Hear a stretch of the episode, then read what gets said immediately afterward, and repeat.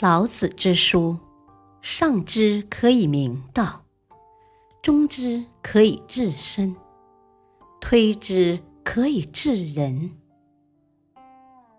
不读《道德经》，不懂中国文化，不知人生真谛。《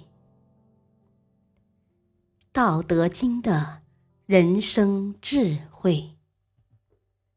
祸福相倚。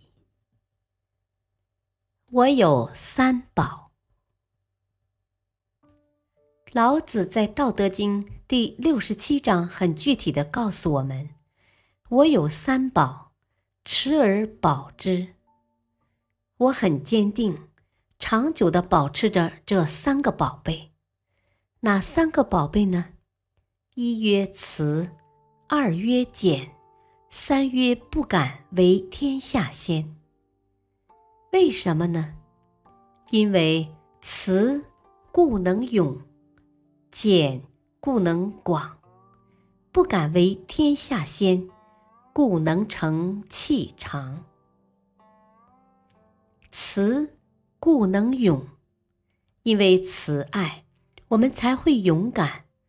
动物也是一样，比如母鸡。看到有人要夺它的小鸡的时候，他比谁都凶。妈妈很柔弱，因为女性本来就比较温柔，可是为了保护她的子女，她比谁都勇敢。而事情过去之后，妈妈会哭，说自己怎么会是那个样子呢？当时真是吓坏了。其实。这就是慈的力量，慈的力量是很大的。这就是柔中有刚，阴中有阳。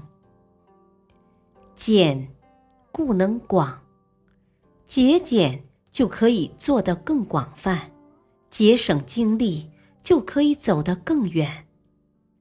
所以，我们今天常常讲，休息是为了走更远的路。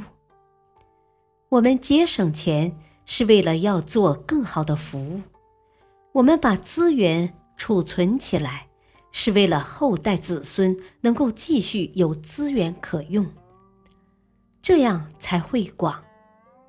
否则一下子把资源用光，后代会很麻烦。对于慈故能勇和俭故能广。大家没有争议，争议比较多的是不敢为天下先。现在的人天不怕地不怕，偏偏就要敢为天下先。老子所讲的“不敢为天下先”是什么意思呢？他真正的意思是不忘本，而不是讲先后。先后没什么了不起。它只是临时性的，因为先会变后，后也会变先。整句话的意思是说，我不忘本，反而能够成为万物之长，万物之灵。中国人最痛恨的事情就是数典忘祖，认为数典忘祖的人根本就不是人，有这么严重吗？当然严重了。什么叫根本？道就是根本，天地就是根本，自然就是根本。人再怎么创造，再怎么应变，再怎么灵光，都不能离道，不能为道，不能忘本。我们常常把“不敢为天下先”这句话理解为。无论做什么事，都不要跑到别人前面去，因为枪打出头鸟。所以有人认为，老子的思想是消极的，在现代社会是不可取的。我们不必为这个问题争论。如果我们对中国文字有了解的话，会很轻松、很明白的知道。不敢为天下先，就是敢为天下先。敢为天下先和不敢为天下先，二者之间并没有什么不同，只是说法不一样而已。为什么呢？因为当我们说不敢为天下先的时候，同时包含着另一层意思。如果合理的话，如果顺应自然的话，那为天下先也没关系。当我们说敢为天下先的时候，意思即是，当时机不恰当的时候，是不敢为天下先的。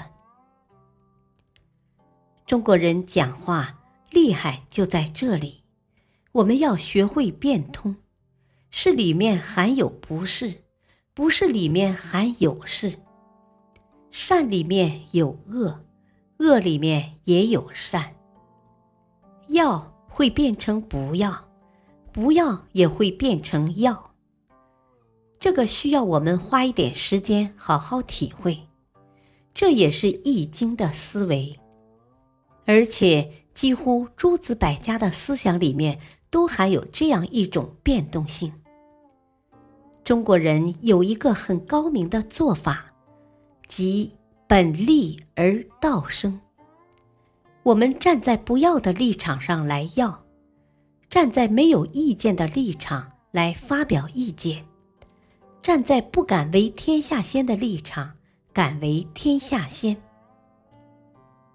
三宝之中，以慈最为重要。有慈爱之心，战争一定会胜；有慈爱之心，防御一定不会被攻破。但是，以慈爱之心来节俭，并不等于事事节省。我们看，就算妈妈在最节俭的时候，只要过年，再怎么样也会给小孩子买件新衣服，这是当用不省。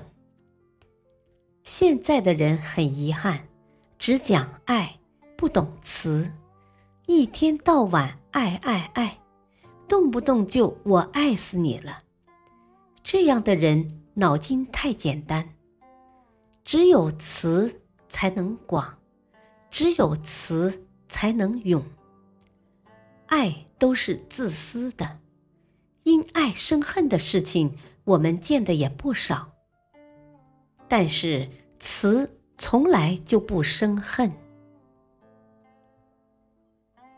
感谢收听，下期播讲为人类谋福，儒道殊途同归。